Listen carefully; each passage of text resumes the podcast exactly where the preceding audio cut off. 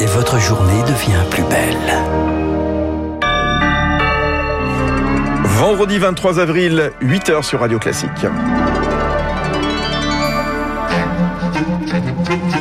La matinale de Radio Classique avec Fabrice Lundy. Et à la une du journal de 8 heures, renfort des contrôles aux frontières réouverture des commerces et des terrasses. Protocole sanitaire renforcé dans les écoles. Euh, dans ce journal, le détail des annonces faites hier soir par le Premier ministre. Recevoir des doses d'AstraZeneca est beaucoup moins dangereux que prendre l'avion. Comparaison surprenante d'Olivier Véran hier soir en campagne pour inciter les Français à se faire vacciner. On va y revenir. Et puis, à la fin de ce journal, bien entendu, le héros euh, du jour, Thomas Pesquet, euh, qui vient de passer sa dernière nuit sur Terre. Dans quelques heures, l'astronaute s'envole pour la station spatiale internationale qu'il va partager avec un étrange compagnon, le blob. Radio classique. Mélina Fachin, on ne passe plus. Pour se protéger des nouveaux variants du Covid-19, la France renforce ses contrôles aux frontières. Jean Castex et le ministre de l'Intérieur Gérald Darmanin l'ont confirmé hier lors d'une conférence de presse. Les voyageurs en provenance de plusieurs pays devront désormais obligatoirement s'isoler durant 10 jours à leur arrivée en France et ils pourront être contrôlés, Charles Bonner. Oui, cela concerne les voyageurs qui viennent du Brésil, du Chili, d'Afrique du Sud, d'Argentine et de l'Inde. Sont également concernés les voyageurs qui viennent de Guyane. Les motifs d'entrée sont restreints. En clair, seuls les Français et les Européens qui ont leur résidence principale en France peuvent entrer sur le territoire. Plusieurs obligations. La première, avoir un test PCR négatif de moins de 36 heures et plus 72 heures comme actuellement. Si jamais votre test PCR dépasse 36 heures, il faudra le coupler avec un test antigénique négatif de moins de 24 heures.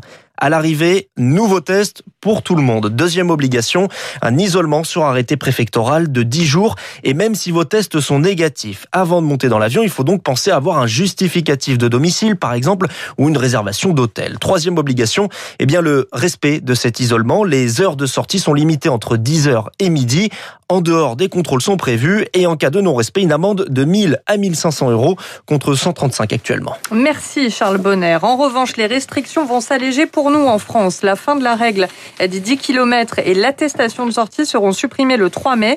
Les commerces, terrasses, lieux culturels et sportifs devraient rouvrir à la mi-mai. Le pic de la troisième vague semble derrière nous. Voilà ce qu'a déclaré prudemment Jean Castex hier. Mais il faut, dit-il, continuer à se faire vacciner. Et pour atteindre l'objectif de 20 millions de Français qui auront reçu au moins une dose à la mi-mai, il faut arrêter, dit le Premier ministre, de se méfier du vaccin d'AstraZeneca. Dans de très rares cas, il peut provoquer des thromboses, a reconnu Olivier Véran. Mais le risque est infinitésimal, 5 cas pour 1 million de vaccinés. Je vais vous donner une comparaison. Si vous prenez l'avion pour traverser l'Atlantique, vous avez un risque également de faire des thromboses parce que vous allez être moins mobile. Et ce risque, si vous traversez l'Atlantique en avion, il est 50 fois plus élevé que si vous vous faites vacciner par AstraZeneca. Ça permet quand même, je crois, de relativiser les choses. Les Français vont également pouvoir bénéficier d'un quatrième vaccin à partir de demain, l'américain Johnson Johnson. La France dispose pour l'instant de 200 000 doses. Et puis les personnes atteintes d'obésité pourraient bientôt devenir prioritaires à la vaccination, probablement d'ici la mi-mai, a annoncé Olivier Véran. Alors l'autre question abordée en détail hier par le gouvernement, Mélina, c'est celle des écoles. La rentrée est maintenue lundi pour les primaires et les maternelles. Les lycéens et les collégiens devront encore suivre les cours à la maison pendant une semaine, puis ils retourneront en classe en demi-jauge pour les lycéens et pour les quatrièmes, troisièmes dans les 15 départements les plus touchés par l'épidémie. Les tests salivaires et autotests seront également généralisés et le gouvernement maintient la règle déjà en vigueur avant les vacances. À chaque cas déclaré de Covid, Victoire Fort, on ferme la classe. Pour de nombreux parents, le retour de cette règle signifie des semaines de galère. Christophe Gurzon a deux enfants en maternelle et au primaire. On se dit, euh, est-ce que dans la journée, on va pas nous le rendre ou quoi que ce soit et il va falloir euh, vite, vite, vite se retourner, se réorganiser? C'était une demande syndicale. Cette mesure mesure appliquée sur tout le territoire national, couplée au déploiement des tests salivaires, permet de maintenir les écoles ouvertes plus longtemps, dit Stéphane Crochet, secrétaire général du SE-UNSA. Fermer euh, une classe euh, ponctuellement pour une durée limitée, ça peut être aussi le moyen de maintenir euh, l'ouverture globalement et donc de ne pas avoir besoin de retomber très vite dans une fermeture généralisée. Là où le virus circule beaucoup, les fermetures vont mécaniquement se multiplier. Karim Bacha est directeur d'école en Seine-Saint-Denis. Dès qu'on est passé à un cas égale une fermeture, les classes sont tombées euh, comme des mouches. En mars dernier, lorsqu'un enseignant était positif ou cas contact, ses élèves étaient répartis dans les autres classes. Pour éviter les brassages, ce ne sera plus le cas. Beaucoup d'enseignants se retrouvaient en charge de leur propre classe, plus 4, 5, 10 enfants en plus. Il faudra donc trouver des remplaçants. Jean-Michel Blanquer indique que 5000 personnes sont en train d'être recrutées. Voilà, précision de Victoire Fort pour Radio Classique. Et notez tout à l'heure, dans 10 minutes, à 8h15, l'invité de la matinale, ce sera le professeur Gilles Pialou, chef de service des maladies infectieuses de l'hôpital Tenon. J'ai beaucoup de questions à lui poser.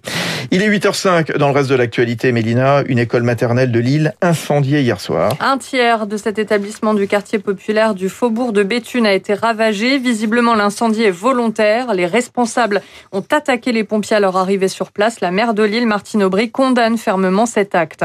Emmanuel Macron est au Tchad aujourd'hui. Il va assister à l'enterrement du président Idriss Déby, mort lundi au combat à l'âge de 68 ans.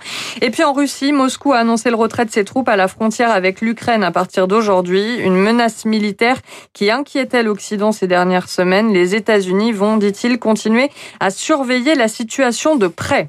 Thomas Pesquet, de retour dans l'espace, et il va cohabiter avec une étrange créature. L'astronaute français décolle pour la Station spatiale internationale pour la deuxième fois de sa carrière, tout à l'heure à 11h49 précisément.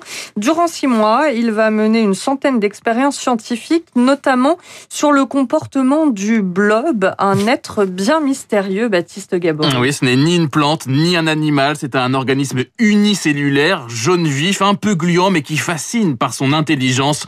Audrey Dussutour, chercheuse au CNRS, c'est la spécialiste du blob en France. Il est par exemple capable de trouver le chemin le plus court dans un labyrinthe, d'apprendre des événements et de transmettre euh, ses apprentissages à ses congénères par fusion.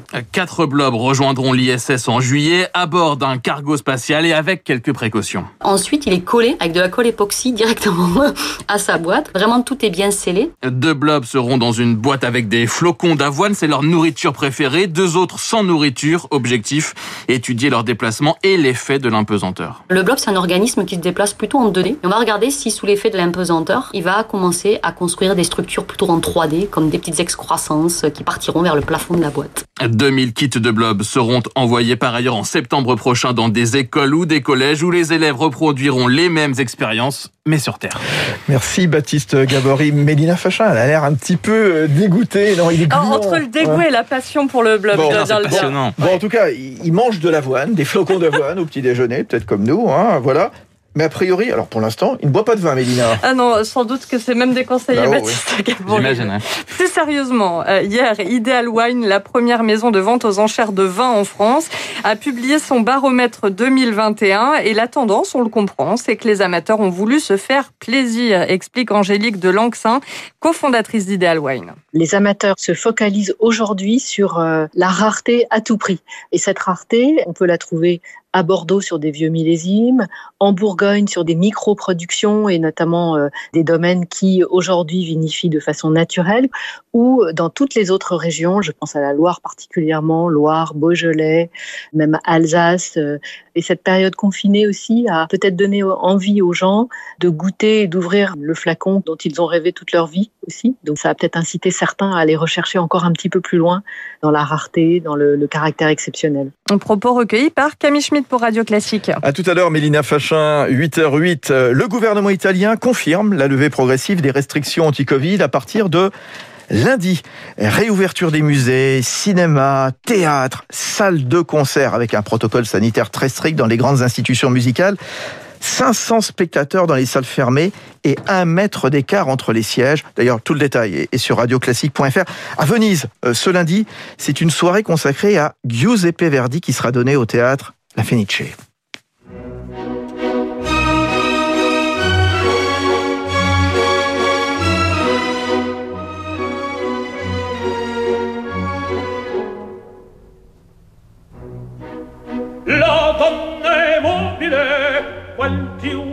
vento muta d'accento e di pensiero sempre un amabile leggiadro viso in pianto in viso e menzognero Et Rigoletto de Verdi, la Donna est mobile, ici avec le ténor Carlo Bergonzi à, la Scala de, Milan. Voilà, réouverture à Venise. En tout cas, en France, la levée des restrictions aussi, mais pas encore euh, dans les théâtres. On va revenir sur la conférence de presse de Jean Castex euh, dans un instant avec Guillaume Tabar du Figaro et le professeur Gilles Pialou, Gilles Pialou, euh, chef de service des maladies infectieuses de l'hôpital Tenon. Je reviens vite. À tout de suite sur Radio Classique. Radio.